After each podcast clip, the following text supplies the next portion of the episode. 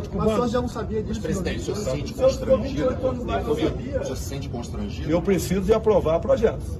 É, todos os 503 estão dentro da Câmara foram votados.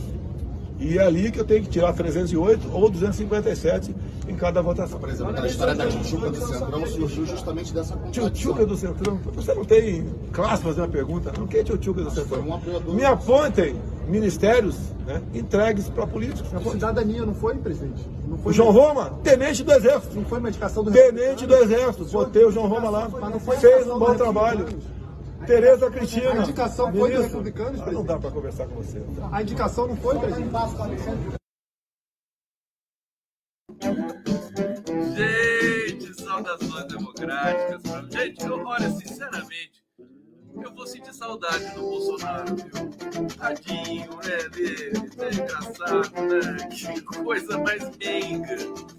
Que coisa meiga que é o Bolsonaro. Deixa eu botar ele aqui na tela. Olha só, que coisa mais simpática. Olha, ele põe no chinelo, ele põe no chinelo aquele torturador fascista, militar, nazista, que se chamava Newton Cruz. Né? O Newton Cruz dava entrevista, assim, também xingava repórter, né? Aquela coisa, ah, tem que matar, falava assim. É, francamente, já já já está em, em ritmo de despedida, né? O pestilento em ritmo de despedida. Aí tá nervoso, né? Que coisa, que cara infeliz. Um cara desse só atrai horror, só atrai, só atrai miséria, só atrai catástrofe. Eu acho, inclusive, que a pandemia é, é- é culpa do Bolsonaro, viu? O cara tão, tão presepeiro, tão lazarento, né? Que aca- acabou dando a pandemia e sendo essa desgraça no Brasil. O som tá bom? Tá tudo bem aí? Vocês estão vocês estão reclamando do som? É isso? Tá tudo bem? O que tá acontecendo? Fala pra mim. Saudações democráticas. Me digam se tá tudo certo aqui. Eu tô com a minha com o meu gorro de vaquinha hoje, de gado, em homenagem ao gado, vaquinha malhada. O som tá alto? Alto. Mas é, por que você não abaixa? Então, hein? Deixa, eu- deixa eu ver aqui se eu, se eu posso controlar alguma coisa aqui para vocês. Vocês- Às vezes ficam as pessoas me enganando. Não, o som tá ruim, não tô te ouvindo, não sei o que. Tá bom, tá bom. Vamos lá. Que coisa. É, bom, estamos ao vivo aqui pela TVT de São Paulo. Muito boa tarde, boa noite, bom dia. Tem gente que assiste de manhã, então dou bom dia. Tem gente que assiste todo, todo boa noite. Ao vivo pelo TV 247. TV 247 e também pelo jornalista Libres. Querida Laura Gavriglione, um grande abraço para ti, um beijo também, também. Prerrogativas, GGN, TVT, Facebook, Twitter. Olha, é, de gado, pessoal gostou aqui, kkk. Geraldo Broeto, seja bem-vindo. Deixa eu trazer aqui, deixa eu botar o comentário de vocês bem grande na tela para a gente celebrar. Jussara, Anselmo, boa noite, som tá bom, som tá bom. Sônia Nova, presidente Lula. Aqui, Jailton Beltrão, boa noite, Condão. Volta logo, presidente Lula, vamos voltar a ser feliz. A Berenice Baider, amei o gorro de vaquinha malhada. É meu, tá? Ganhei. Tudo meu. Conceição Macedo Meirelles, Banco Imobiliário do Bozo. Gente, que, que dinheiro vivo é esse? Mas que fa... eu acho legal, eu acho legal o Bolsonaro, porque assim, o negócio do Bolsonaro é, é corrupção raiz, né? É aquela corrupção do interior, aquela coisa assim, tradicional, né? Pátria, família e dinheiro vivo, né? Pátria, família, dinheiro vivo. Meu Deus, que, que quantos imóveis? 51 imóveis comprados em cash, né? Quanto que custa essa casa aí? Aí ah, custa 2 milhões. Tá aqui, ó.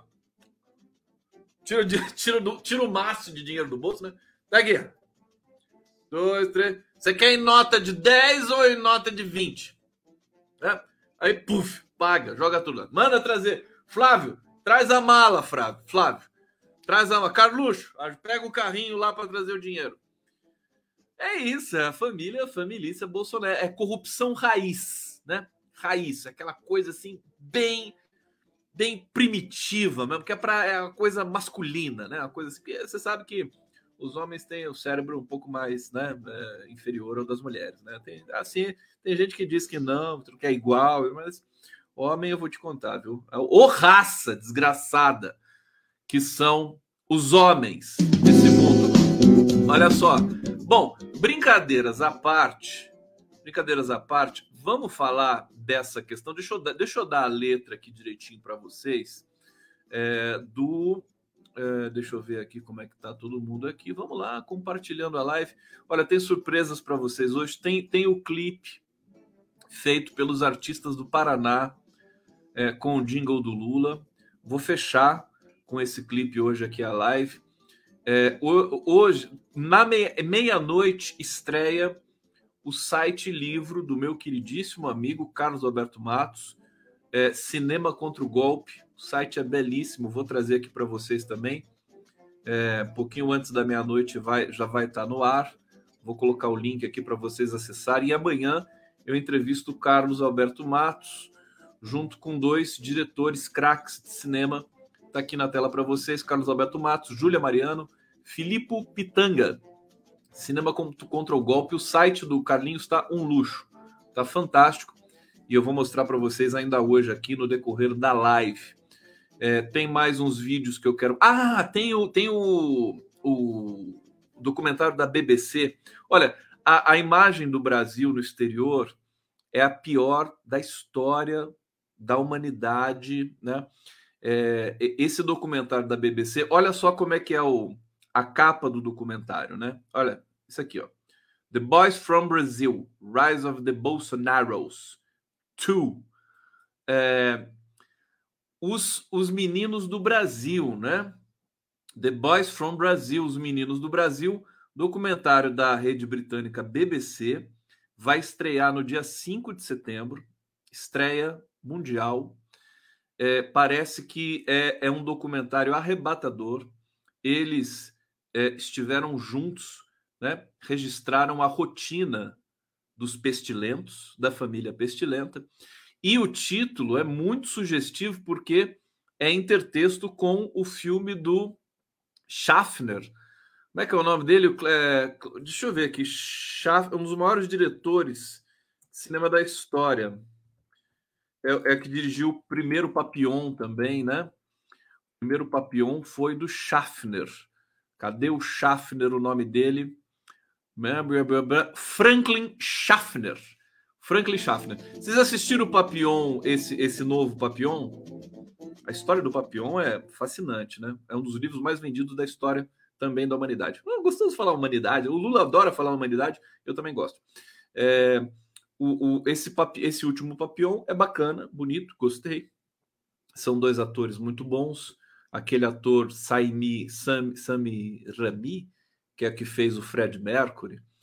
É, agora, o primeiro filme do Papillon, que é do Franklin Schaffner, que é de 73, é com o Steve McQueen e o Dustin Hoffman.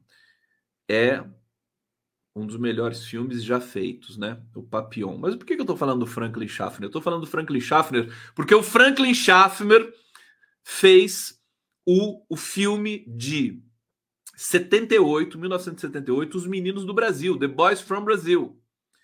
É, e é um filme que é, é uma história mirabolante, fantástica. Quer dizer, eu vou ler aqui para vocês o, o, o, resumo, né? O, o Joseph Mengele, Os Meninos do Brasil, a história. O Joseph Mengele que é vivido pelo Gregory Peck, fez é, milhares de experiências genéticas com judeus, inclusive crianças.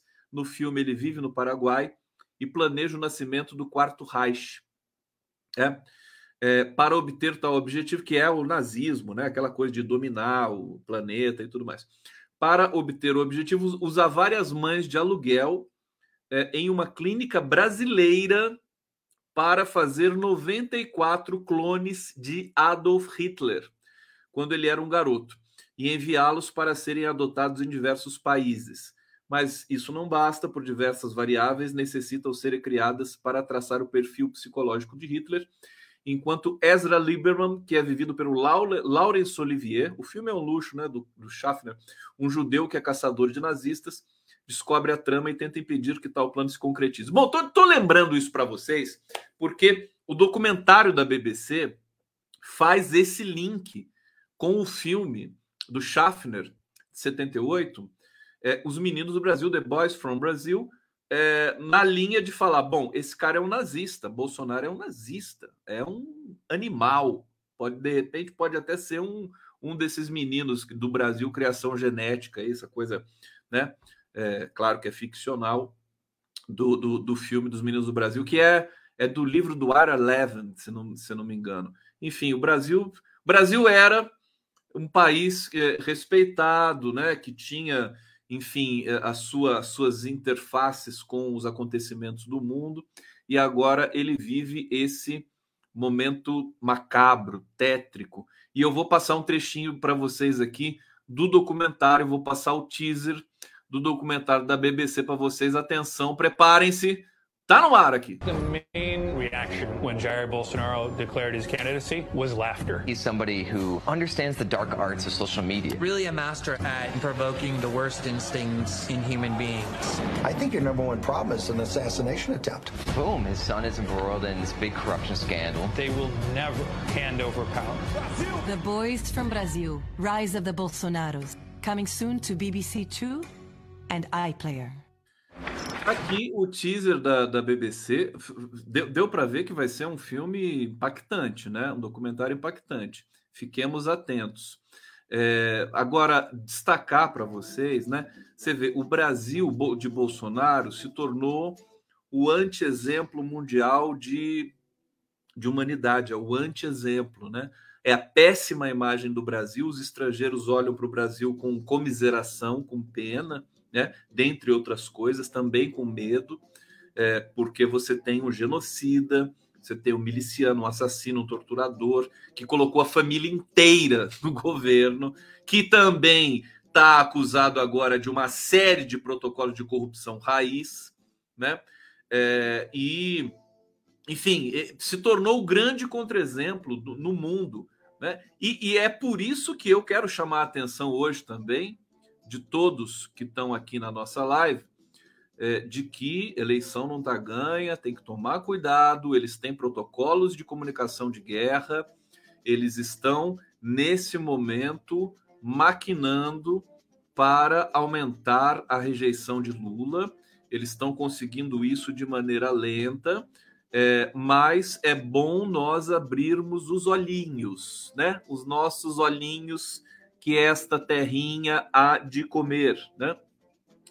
É, é, bom não brincar. Olha, tem muitos, tem muito, tem muito delírio nesses últimos dias depois do debate, sabe? Esse debate, o debate da Band acabou frustrando muita gente que queria que o Lula fosse para cima. Eu brinquei aqui com umas coisas desse sentido com vocês. Queria que mas, mas bastaria o Lula ter a assessoria, não o Lula, né, ter se preparado, acho que um pouco melhor para esse debate mas, de qualquer maneira, o Lula deu uma resposta fantástica para Soraya Tronic, né? Quando ele diz assim: você não notou que o Brasil melhorou, tinha melhorado naquele tempo, mas o seu jardineiro, a sua empregada, né? O seu é, eletricista, né? As pessoas sempre notaram. Essa resposta foi fantástica. O Lula mitou, mitou, não, essa palavra é péssima. O Lula bombou nas redes com essa resposta.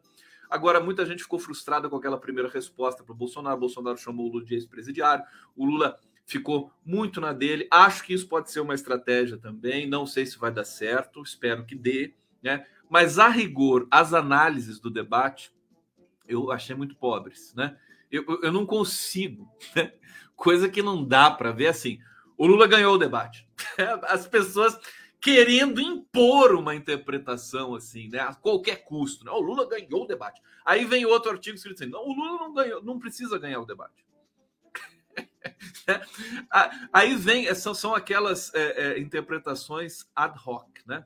É, é, é, infinito, assim. Eu conheço isso, né? Para publicar, para encher linguiça, para botar um monte de coisa, publicar aqui ali, ali muito, muitas coisas impressionistas. A verdade é que o debate é um debate. Né? Debate é, para ser tautológico, não é um debate.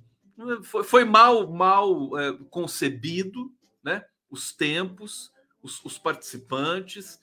Ah, não teve um negro no debate, nem uma negra, jornalistas negros e negras. Quer dizer, isso, isso é terrível. PT é cobrado quando faz um evento e por alguma razão você não tem lá é, é, negros e negras na foto e tudo mais, as pessoas reclamam. Agora, quando a Band faz uma, uma, uma um, um debate, né? Que é uma espécie de uma coletiva, e não convida, não tem nenhum jornalista negro, e nem uma jornalista negra, e nem um jornalista LGBT que ia mais, tá na hora de, de, de, dos partidos começarem a exigir, falar, olha, eu vou no debate se tiver um jornalista negro, uma jornalista negra, se tiver 30% de jornalistas negros e também, é, sei lá, 30% de jornalistas LGBT que ia mais. Precisa disso, não pode, não dá mais. Não dá mais. Essa essa democratização é, no âmbito do jornalismo, né, de maneira geral tem, tem de nascer por algum tipo de pressão política. Eu acho que é, é, nada melhor do que né, na, na feitura do debate em que as emissoras de televisão estão ávidas pela audiência do debate, a presença do Lula, Bolsonaro, etc., é, para exigir esse tipo de protocolo. É por isso que eu estou dizendo né, que eu, eu é, por, provavelmente eu vou fracassar, né, mas eu gostaria muito de promover um debate é, com os candidatos a presidente, aí na, com a TVT, enfim, com, com o pool da democracia, que eu tive a felicidade de construir aí com redes, canais democráticos na internet, progressistas, promover um debate de verdade, né? Que nós façamos perguntas objetivas, que nós é, desenhemos um protocolo de réplica e tréplica mais produtivo, né? Em que o telespectador, o internauta, possa ter um proveito maior de um debate entre candidatos a presidente. Agora, eu acho que isso vai acontecer se tiver segundo turno, né? Se tiver segundo turno, eu vou tentar fazer, né?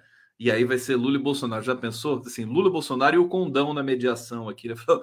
Ô seu animal! Vou falar pro Lula, pro Bolsonaro assim, né? Ô seu animal! É, agora tá com você. Pode falar, não, aqui é descontraído assim mesmo e tal. Ele vai ficar puto, né? Mas não tem, não tem problema. Eu acho que é, vamos nos preparar para isso, né? Estou preparado para isso aqui. Primeiro turno acho que não vai dar mais, mas eu acho, olha, francamente, é, é essa, os candidatos, em geral, estão desprezando a mídia profissional independente. Isso não poderia acontecer. Sabe o que acontece também? Ah, ah, existe um complexo também de inferioridade, não, não pode acontecer mais na mídia, na mídia profissional independente. Nós que representamos a mídia profissional independente, sem rabo preso com o mercado financeiro, etc., nós somos melhores. A verdade é essa. O jornalismo corporativo ele está muito precarizado. Eu não tenho o menor problema de é, é, constatar isso aqui, sabe, com toda humildade que, me, que, que possa que, que, eu possa ter é, com relação a isso. Né? Então, a gente percebe que as análises vão, vão cada vez mais espanando, né? Eles não. Você vê que o William Bonner estava defasado com a questão do, do Alckmin, falou que o Alckmin estava sendo hostilizado é, na campanha do Lula. Isso aí já, isso aí já tinha passado faz tempo. Sabe, o Alckmin é aclamado agora pelos, pelo, por onde passa os atos públicos do PT. Então, basicamente é isso. Eu acho que eu acho que assim a gente tem de tem de é, aceitar isso, né? Nós não, não somos pequenos, não somos é, coitadinhos, sabe? Nós somos fortes. É preciso saber. Se a gente não se respeitar, quem vai respeitar a gente? É por isso que nós não estamos fazendo debate com é, os candidatos a presidente, né? Você fica ali naquela posição, não, não, não vão aceitar e tal, a gente é pequeno e tal. Aí não acontece nada, ninguém te respeita mesmo. Mas eu vou mudar isso! Eu vou mudar isso! Tá? Escreve aí, anota aí, desculpa a gritaria, desculpa a gritaria, mas eu vou mudar isso, não vou aceitar esse tipo de coisa, não. Bom, é, vamos falar do, do, do, pestilento? Não, peraí, peraí, calma, calma. Deixa eu ver aqui a notícia do, do patrimônio do clã, né? Olha só, metade do patrimônio. Vocês já leram isso hoje? Tá, tá, tudo bem com vocês aí? Vocês querem vinheta? Querem um salgadinho, uma coca, um cafezinho? Fica à vontade, viu? Quando eu colocar o meu, o meu é, é, como é que chama? Aquela realidade virtual, né? Que vai ser o, o, o como é que chama, gente? Que é que, é que o Zuckerberg está falando, é, que, que já está tendo é, sessões jurídicas com esse protocolo digital virtual. Alguém pode me lembrar o nome daquela porcaria daquele negócio? É... Metaverso. Obrigado, obrigado. Saravá, né?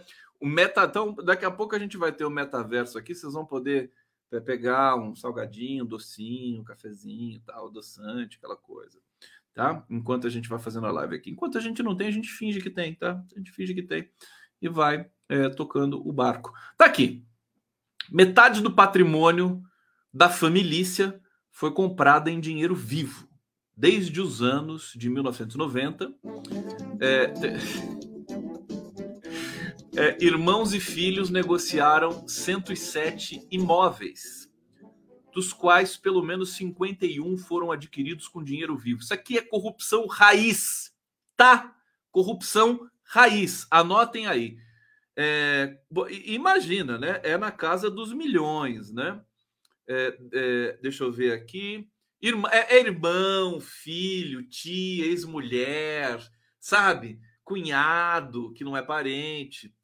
Essa, essa desgracença toda, né? Tem uma foto aqui, deixa eu ver se eu acho essa foto do verme aqui nas minhas, no meu arquivo, só para vocês sentirem do que, que eu estou falando. Tá aqui, a foto da matéria é, que foi publicada. Deixa eu botar. Vai, carrega, minha filha. Aqui, ó.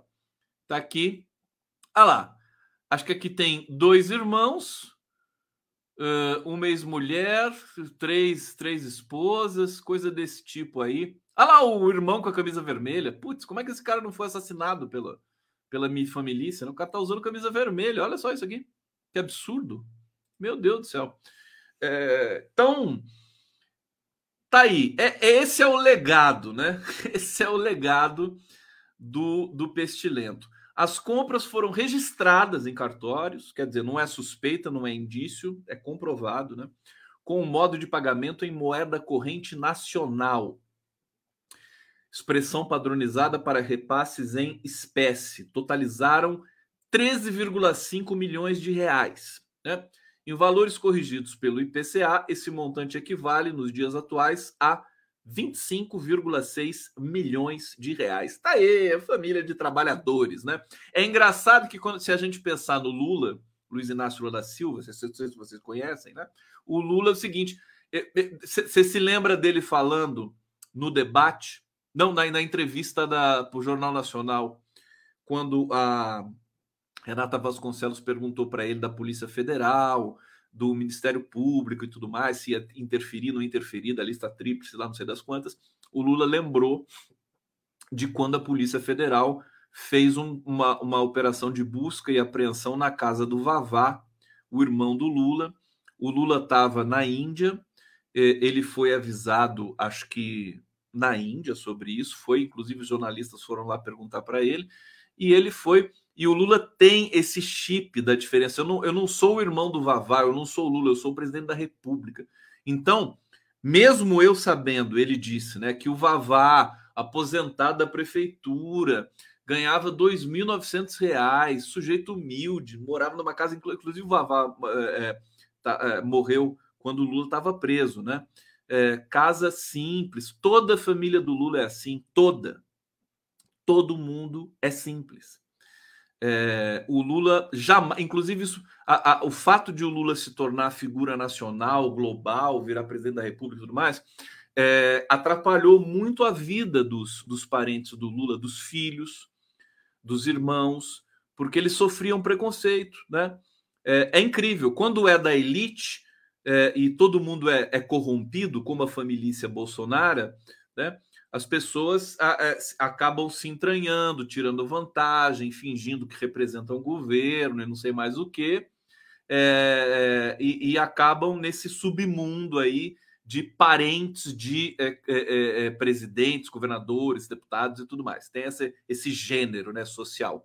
É, no caso do Lula é exatamente o contrário, tanto que isso prova o quanto é a contramão desse circuito de acúmulo de poder. Na verdade, o Lula é a, a divisão do poder, é a consagração de levar melhoria de vida para a população brasileira. Isso está tá, tá subscrito até nessa questão das famílias, né? Bom, eu estou dizendo isso porque olha o legado, né? O Lula passou oito anos da presidência da República, foi perseguido depois, agora é candidato, é, é, é aclamado no mundo todo, fora os, os, outros momentos em que ele perdeu é, é, as eleições para presidente da República, e não tem um parente do Lula que tenha enriquecido. Não existe. Não existe. Todos, os filhos, todos trabalham muito para sobreviver. É, teve até um caso quando o Lula estava perseguido pela Lava Jato e, de, de, e, quando foi preso, era difícil para os filhos do Lula arrumarem emprego. Tinha até esse problema porque ele sofria um preconceito. O Lula se queixou disso numa das entrevistas, acho que de dentro da prisão também. Agora isso está relativamente contornado, mas é, nunca é bom baixar a guarda para esse tipo de, de, problema que tem, enfim, com relação ao Lula, o preconceito todo que tem em relação ao Lula. E você vê, o Bolsonaro é uma espécie de castigo para esse jornalismo, para essa elite que passou aí tantos anos, 13, 14, 15 anos, atacando o PT, fantasiando, né, produzindo fantasias com relação a governos do PT e tudo mais. Tudo que a imprensa fantasiou com relação ao Lula que era mentira, se concretizou com o Bolsonaro. E o Bolsonaro está se lixando e a imprensa mal consegue balbuciar qualquer coisa que seja contestar né, o tipo de procedimento moral, né? Eles contestam num editorial ali, outro aqui, mas é tudo muito fraco. A verdade é que se assim, se a Globo quisesse ter derrubado o Bolsonaro, já teria derrubado. É só fazer uma semana de Jornal Nacional descascando o Bolsonaro. Não quiseram fazer isso.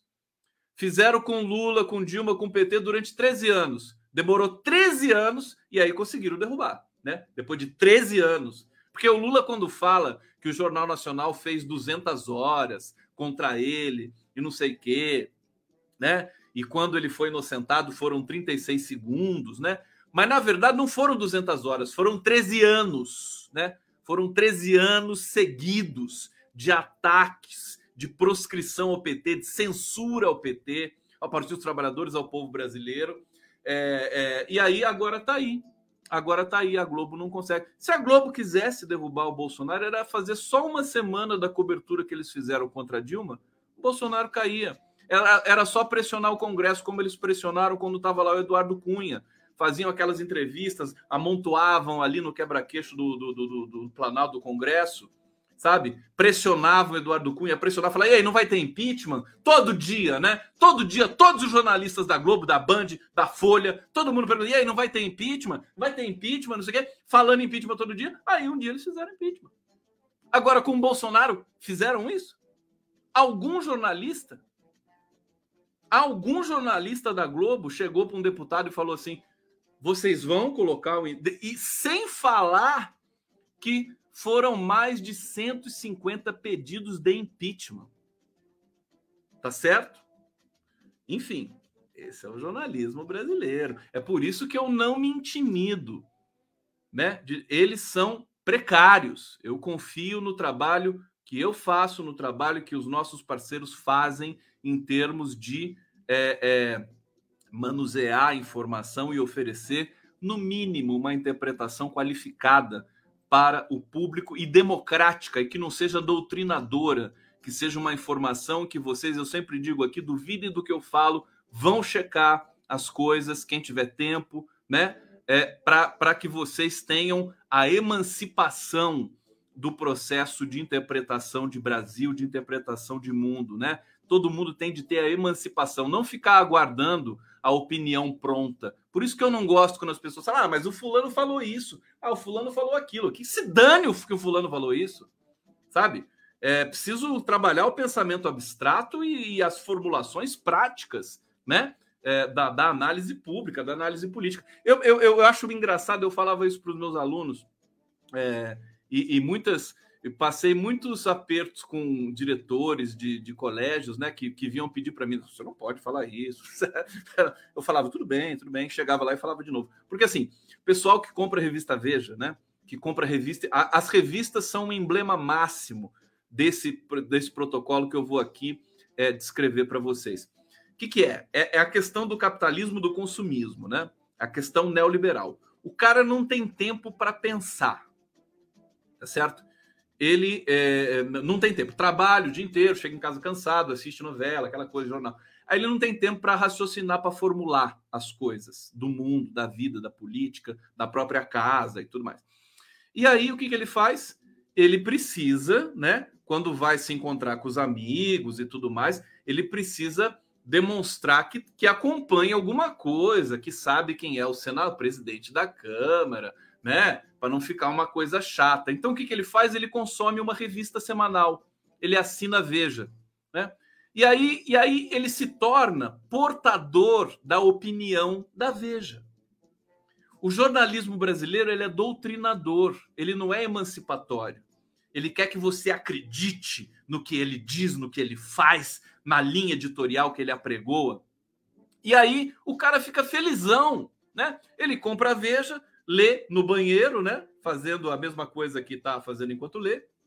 Ele lê a Veja toda, é, e aí ele, ele, ele, ele pega aquela opinião, ele passa a ser antipetista, ele passa a ser preconceituoso, racista. Né? Aí, aí você vai perguntar para ele assim, querido, você está com a opinião da revista Veja. Aí ele sabe como é que ele pode responder para você?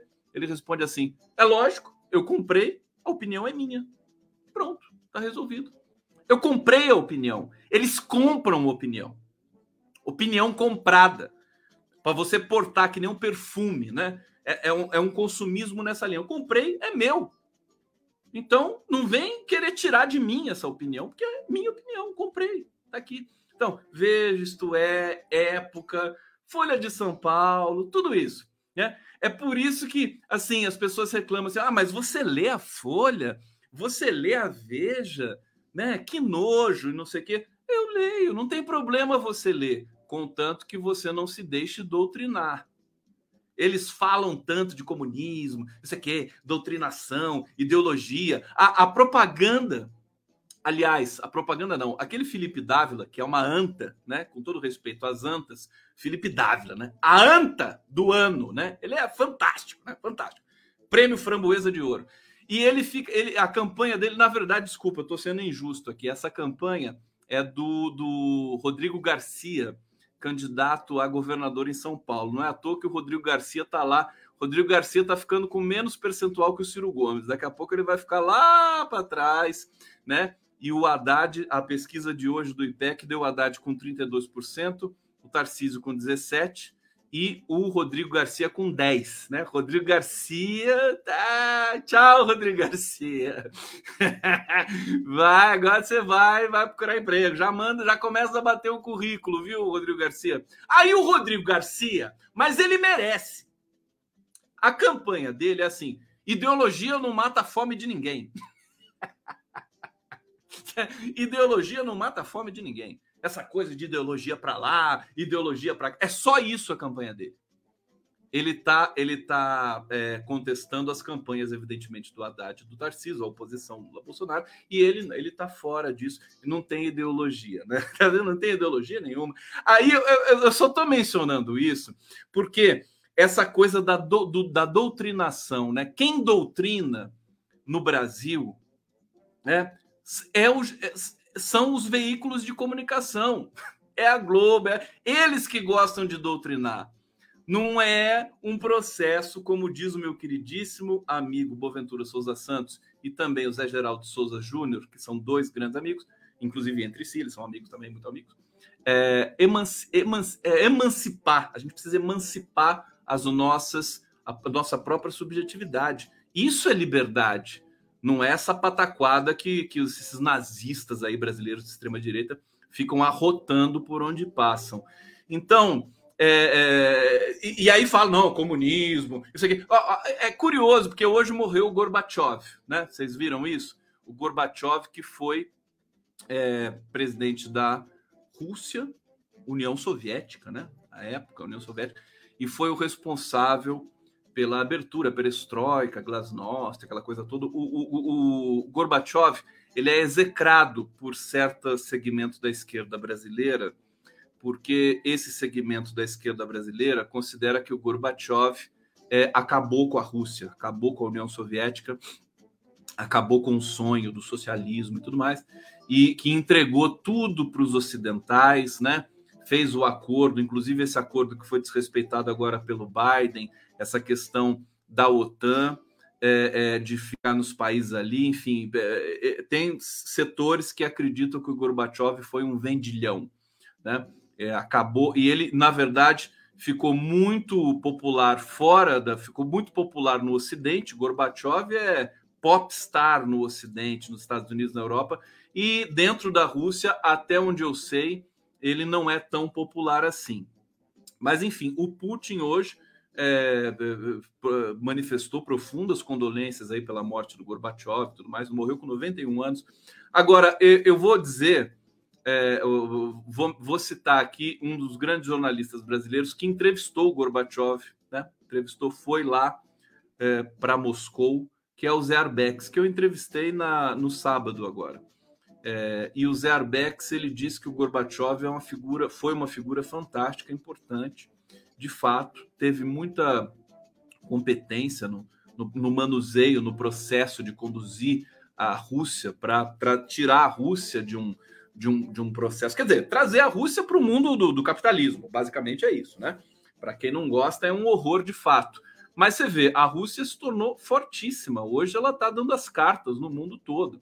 O rublo está valorizado, o Putin está com 85% de popularidade está é, é, tá em aliança com a China, os, os, Estados Unidos em decadência profunda, a Europa em decadência profunda e a Rússia em pros, prosperidade profunda. Está sendo atacada ferozmente pelas, pela imprensa ocidental, mas isso não faz nem cosquinha a rigor é, no, no, poderio econômico, né? Todas as sanções que foram feitas contra a Rússia, cadê o resultado disso? Não tem resultado nenhum.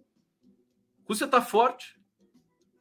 Ah, tem autoritarismo ali. Deve ter, deve ter, como tem nos Estados Unidos, como tem na Europa, como tem no Brasil, como tem em qualquer lugar desse mundo. Né? É engraçado. Agora, assim, só, só, só para fazer esse, esse, esse, esse, esse, liquidificador todo, todo com vocês aqui, a, a, o, o pensamento atrasado das elites brancas brasileiras ficam com esse esse discurso de temor, de ser doutrinado da ameaça comunista, sendo que eles doutrinam todo mundo e vão para cima e querem que você pense igualzinho a eles. Tá? Tá. Vamos lá! O que vocês estão falando aqui no bate-papo do Condão aqui, Condão? Vocês têm noção? Eu faço essa live aqui só de outro, só, sozinho aqui. Né? Tudo. Tá aqui. Eu que faço, eu que leio, eu que ponho aqui. O som tá bom? Deixa eu ver o que vocês estão falando. Rússia, China e Coreia do Norte, União Sinistra, Ocidente pira.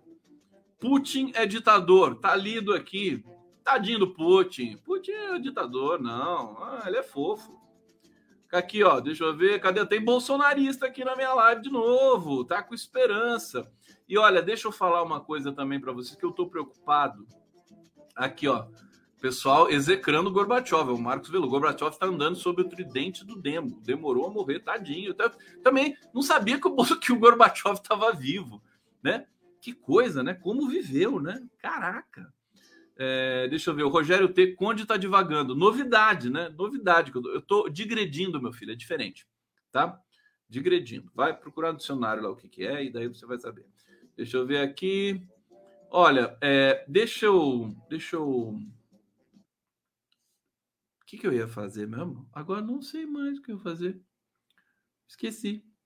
É tanta coisa, né? Tudo bem aí? Vocês vêm sempre aqui? tá brincando. Calma. Olha só, vamos falar é, do envenenamento, né? Vamos falar do envenenamento, porque aí tá no horizonte o seguinte: olha só isso aqui. Atenção, né? atenção, povo brasileiro, que não tá fácil não, viu? Tá fácil não. É, a segurança do pestilento nos corredores dos estúdios da Bandeirantes em São Paulo para fazer lá o debate, né? E aqui eu vou ler para vocês esse relato, né? Segurança de Bolsonaro teme envenenamento e pede que sanduíches sejam provados em debate. Tá?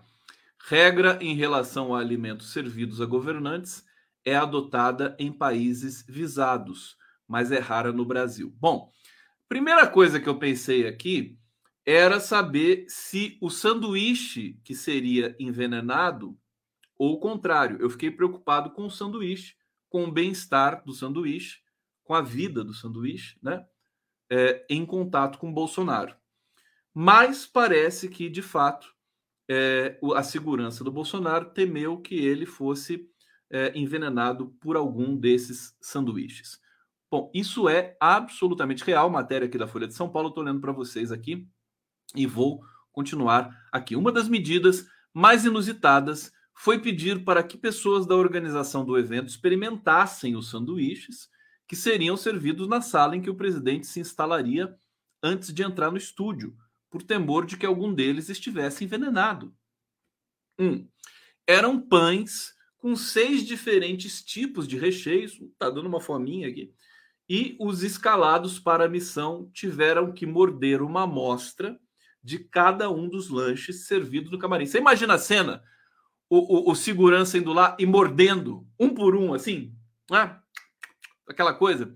É, haja, haja apetite, né? É, o pedido da segurança surpreendeu até mesmo pessoas ligadas à assessoria do presidente. É, a medida é comum quando envolve mandatários de países visados, né? Aquela coisa, né? Árabe, Palestina, aquela coisa.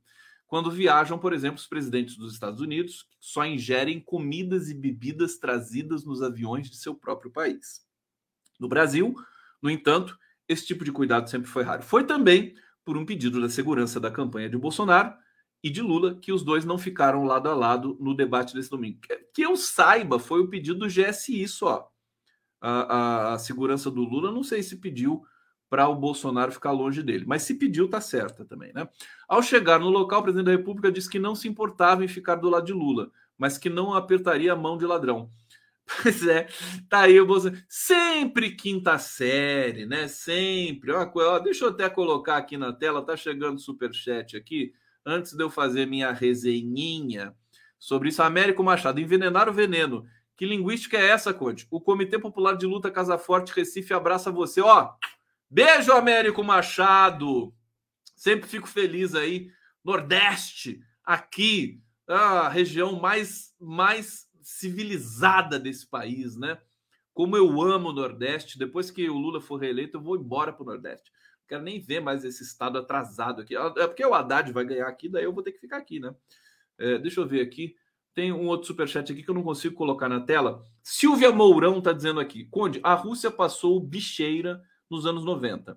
Do dia para a noite mudou tudo. As pessoas passaram muita fome, o Putin teve que lutar muito para erguê-la. Olha, com toda certeza, Silva Mourão, é, é, é, é, isso que me faz feliz, né? A qualidade do, do público que frequenta aqui, na verdade, é sempre uma aula para mim, né? Ter vocês aqui no bate-papo. E é, depois do, do, debate, o Bolsonaro foi comer pastel. A Raquel Panseri está dizendo aqui, ficou com medo de ser envenenado. E depois do debate foi comer pastel pestilento, né? Pelo amor de Deus. É, é, agora, é, sobre, sobre a Rússia, sobre Gorbachev, enfim, a história está aí, ela precisa ser né, escrita, reescrita. Eu falei, inclusive, para a Rose Martins, que é especialista é, em. é uma russóloga, né? Ela estuda Rússia, estuda economia russa e tudo mais. Eu tenho muita curiosidade para conhecer a sociologia russa. Né? Quem será o Gilberto Freire da Rússia, o Sérgio Buarque de Holanda, o, o Caio Prado russo, né? Quem será? Eu não sei, eu só conheço o Dostoiévski, o Tolstói, o Gogol, eu amo a literatura russa. É, agora, a música, né? Tchaikovsky, é, Stravinsky. Agora, é, a pintura russa, porque a, a, cultura russa é espetacular, é uma das coisas mais espetaculares que você pode imaginar, né? Música, literatura, pintura. A Rússia é um, é um universo é, fascinante, muito, o cinema russo, né? É, e com toda essa russofobia que graçou agora por essa questão da Ucrânia, é, eu fico mais apaixonado ainda pela Rússia. E detalhe, né? Hoje, com a morte do Gorbachev, os jornalistas aí das redes, né, pelegas brasileiras, é, falava, estava lá um, um, correspondente em Nova York dizendo: ah, aqui Gorbachev era muito. Né, o Putin é, é, soltou uma nota e não sei o que. Quer dizer, acabou a russofobia agora? Acabou a censura à Rússia? Olha, Sputnik, Rachmaninov. Vamos lá, quem que vocês amam na Rússia? Todo mundo falando aqui no bate-papo agora. Rachmaninov. Rachmaninov. Quem, quem são os, os escritores? Os, o, o Bakhtin, Mikhail Bakhtin, um dos maiores pensadores né, da linguagem do mundo todo. É, fantástico. Bakhtin escreveu livros com 22 anos de idade, nos anos 30 nos anos 20. Depois foi para a França e voltou a escrever. Não foi para a França, não, acho que escreveu na Rússia mesmo. No final da vida, escreveu mais uma pá de livros. Tá aqui, ó. Citem grandes russos, né? Aqui, Lenin, Mayakovsky, né? Grande poeta russo, nos demais, o coração tem moradia certa, fica aqui dentro do peito, mas comigo a anatomia ficou louca e soltou do coração. Mayakovsky, Tchaikovsky, é, Timoshenko, esse eu não conheço. O que é o Timoshenko? Bakhtin, daqui, a vodka. A vodka, claro, muita vodka. O Strogonoff, né? Balé Bolshoi, o Gork, Máximo Gork, as ginastas. Fantástico, né? Eu amo a vodka. Raquel Maria Rodrigues, eu amo a vodka. Parece aquela coisa de meu, eu amo a vodka. Ai, meu Deus, vodka, por favor. É, deixa eu ver o que mais vocês estão falando aqui. É, Crime e Castigo, Dostoiévski, né? Chekhov, Stalin. Stalin teve um papel importante. Pavlov, Pavlov, que é o, o, grande psicólogo do, do comportamento comportamental, né? Fez aquele teste lá do cachorrinho, o cachorrinho que saliva na hora que você toca a sinetinha para dar comida. Você vai lá, sempre antes da comida, você toca a sinetinha. Aí você bota a comida pro cachorro, né? Aí bota a comida pro cachorro. O cachorro vai lá, come, come tudo, né? Aí você passa um mês fazendo isso, né? Bota a comida pro cachorro. Aí um dia, um dia, né? você toca a sinetinha e não dá a comida pro cachorro. O que, que o cachorro vai pensar? É, ele vai ficar puto com você e vai te morder, evidentemente. Né? Bom! Cooper tá dizendo que Lula não foi tão bem no debate da Band porque seu copo só tinha água. Que coisa horrorosa. Até parece que o Lula precisa de alguma turbinar alguma coisa. É, Emilene Oliveira, mas no Brasil a vaga é o olhar eurocêntrico, nem as culturas indígenas só valorizadas. Putin, o cara é foda, ela diz aqui. Bom, tudo bem, estamos em altas horas da noite, posso falar palavrão aqui, puta que pariu, tomando cu, essas coisas, posso falar tudo aqui, não tem problema nenhum. A Pequena insiste de manhã, aí peço para tirar as crianças da sala, né, para não ter esse tipo de problema. Bom, voltando ao envenenamento, né? É, a transmissão durou as três horas. Não, então, então o negócio de envenenamento é esse aqui. Eu queria só destacar o seguinte: a semiótica do autogolpe. Né? É, esse, esse episódio do envenenamento, esse episódio, né, que foi fartamente divulgado aqui, ele pode ser um prelúdio para o autoatentado 2.0 de 2022, que nós não subestimemos, né? A capacidade de colocar em prática a comunicação de guerra é, do campo nazista bolsonarista. É, o, o envenenamento, vocês se lembram de um, de um agente russo que foi envenenado e morreu é, no, no, Reino Unido? É, eu não me lembro o nome dele, ele foi envenenado é, e, e, e os serviços secretos né, dos países muitos usam esse dispositivo da, do envenenamento, né? Muita gente morreu. Ele foi envenenado, inclusive, com uma, uma radioativo, né? Com uma, um componente ali radioativo. Muita gente diz que o Jango, né? Ele morreu no Uruguai, né? É, o Jango tinha um problema do coração. Muita gente diz que é, o, o remédio dele estava foi, foi, foi mexido pela, pela, pelos, por militares, enfim, assassinos brasileiros, né? Que ele morreu envenenado, porque o Jango morreu numa situação muito peculiar é, na fazenda dele no Uruguai. acho que ele estava sozinho e tomou remédio para o coração e morreu. Né? Então, quer dizer, como é que pode uma coisa dessa? Então, o Brasil tem precedentes assim também. Não vamos esquecer do, do irmão do Collor, né, o Pedro Collor. Pedro Collor denunciou o Collor. É, um, quantos meses depois? Acho que seis meses depois, ele morreu de um câncer fulminante na cabeça. Vocês se lembram disso? Não sei quanto tempo depois que o Pedro Collor morreu. Pedro Collor é que derrubou o Collor, né? É, depois foi uma coisa trágica, assim. Então também não sei se tem envolvimento ali, enfim. Agora, é, o fato é que militares lidam com isso o tempo todo. É, tem gente falando do Jango aqui. O Jango morreu na Argentina? É? Não, o Jango morreu morreu no Uruguai. Deixa eu ver onde que o Jango morreu. Peraí, peraí. Jango. Jango! O Tarantino devia fazer um filme sobre o Jango, né? Jango livre, né? Jango livre! É ou não é? Fala pra mim! É verdade! Borja, 1 de março de 1919, Mercedes, 6 de dezembro de 1976. Mercedes. Mercedes. Mercedes que ainda mais é uma cidade argentina, situada na província de Corrientes, capital do departamento homônimo. Tem 35.037 habitantes, segundo o censo de 2001. É o local de falecimento do presidente brasileiro deposto Jango Goulart. Desculpa, então foi Argentina. Mas é Argentina, Uruguai, tudo a mesma coisa, né? É... tá brincando, tá brincando. A Emiliana Oliveira está aqui citando a referência russa Sergei Skripal. Skripal quem é esse cara? O nome é fantástico. Tem o Scriabin também, né? Que foi um Vygotsky, né? Um dos maiores, né?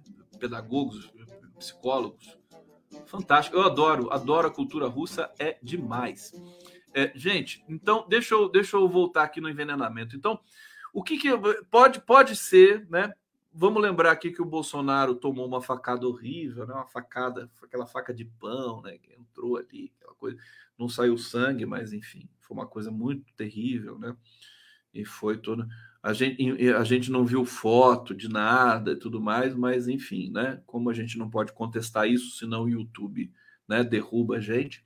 É, então, fica aqui. Então, o, o Bolsonaro não é genocida, viu, Wilton? Não é genocida e, e, a, e, ele tomou uma facada, viu? Viu, YouTube? O, o, o Bolsonaro, ele tomou facada. Eu, eu, acredito, viu? Eu acredito que ele. Vocês não acreditam que ele tomou facada? Claro, né? Tomou a facada. Uma coisa horrorosa.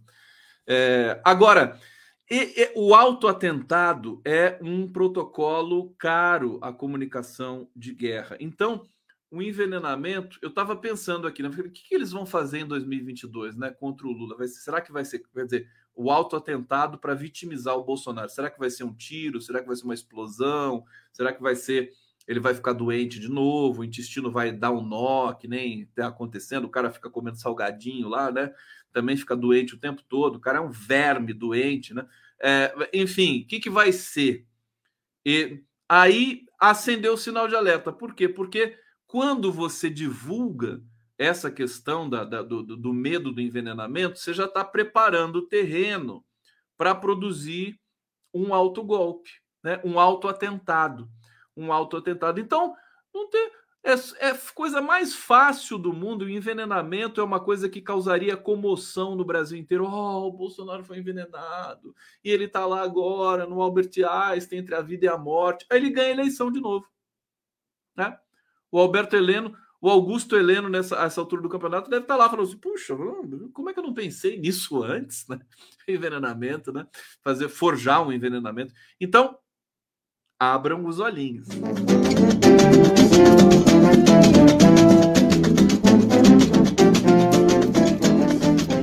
Gente, está na hora aqui da gente encerrar, né? Olha só, antes de encerrar, eu quero mostrar para vocês o site livro do meu amigo Carlos Alberto Matos, o maior crítico de cinema da história.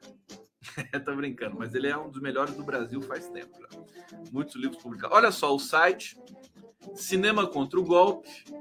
É, o que, que é o site do, do Carlos Alberto Matos? São todos os filmes de 2013 a 2018 que foram feitos no Brasil é, sobre o golpe. Né? Olha só, 20 centavos, a história do golpe, são, são textos sobre os filmes. A Nossa Bandeira Jamais Será Vermelha, A Trama, Abismo Tropical, Alvorada, Amigo Secreto. Então você tem aqui, olha, o Delgática, a produção do 247, do Joaquim de Carvalho, Democracia em Vertigem, Homens de Bem, muitos filmes sobre esse golpismo atávico, né, endêmico brasileiro, Rio em Chamas.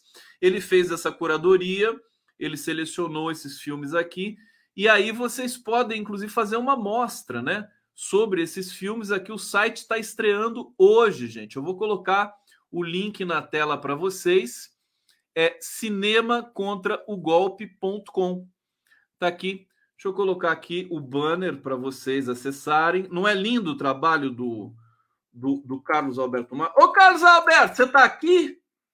Você está assistindo a gente aqui? Olha aqui o site cinemacontraogolpe.com. É, deixa eu parar a tela aqui. Acessem, né? Vou colocar nos comentários também o link do Cinema Contra o Golpe. O site está estreando neste exato momento, meia-noite do dia é, primeiro. Amanhã é dia primeiro? Deixa eu ver aqui. Não, é 31, né? Amanhã é 31. É, meia-noite do dia 31 de agosto, que é o dia do aniversário do golpe é, contra Dilma Rousseff, né? E amanhã eu vou entrevistar o meu querido Carlos Alberto Matos com as. Ah, ele está aqui, quer ver? Ó, Carlos Matos está aqui. Olha lá, valeu, Condaço, até amanhã na nossa live. O Carlos é uma figura, praga, é uma praga esse cara. Olha aqui, Sheila Vilela, vamos animar a mulherada, só falta mais uma menstruação para nos vermos livres do bolso. Gostei, gostei, gostei. Olha, amanhã então, tá aqui, ó, 5 e meia da tarde, Cinema contra o Golpe, Carlos Alberto Matos, Júlia Mariano, Filipe Pitanga, isso é um debate muito bacana. É, aguardo vocês lá e eu vou, conforme prometido, conforme prometido, vou terminar. Eu recebi esse clipe é, de um querido amigo jurista lá de Curitiba. Deixa eu, deixa eu lembrar aqui, porque tem tanto. Tá, tá entupido aqui meu zap, eu não vou lembrar. Mas a minha amiga, é, é, a, a Ana Decker, também me mandou, porque ela participa, ela canta nesse, nesse clipe maravilhoso. Os artistas do Paraná, é, o clipe fizeram um arranjo magnífico da, da, da, do jingle do Lula, a música do Wilton Ascioli. Eu vou aqui colocar na tela para vocês e a gente vai poder ficar muito feliz, né, com esse clipe. Foi bom é, pra colocar aqui, vamos ver do começo bonitinho. Olha que bonito tá aqui. Então tá bom. Olha, beijo para vocês. Fiquem com o jingle do Lula cantado pelos artistas do Paraná, Democracia na Veia. E a gente se encontra amanhã nesse mesmo lugar aqui, tá? Para a gente fazer a nossa resenha diária cheia de amor. Obrigado, gente!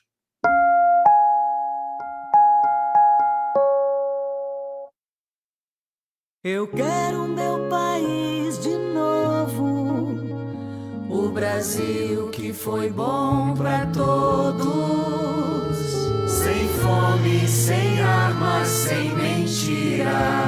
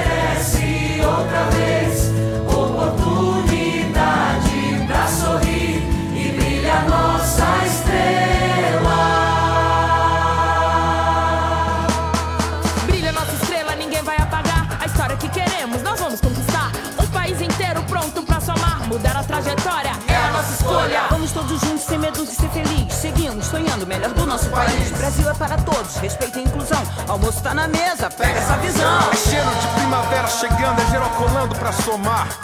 Tô vestindo a camisa com a roupa de ir, bora lá, bora lá. Ninguém soltou a mão de ninguém dessa vez, a chance tá aí.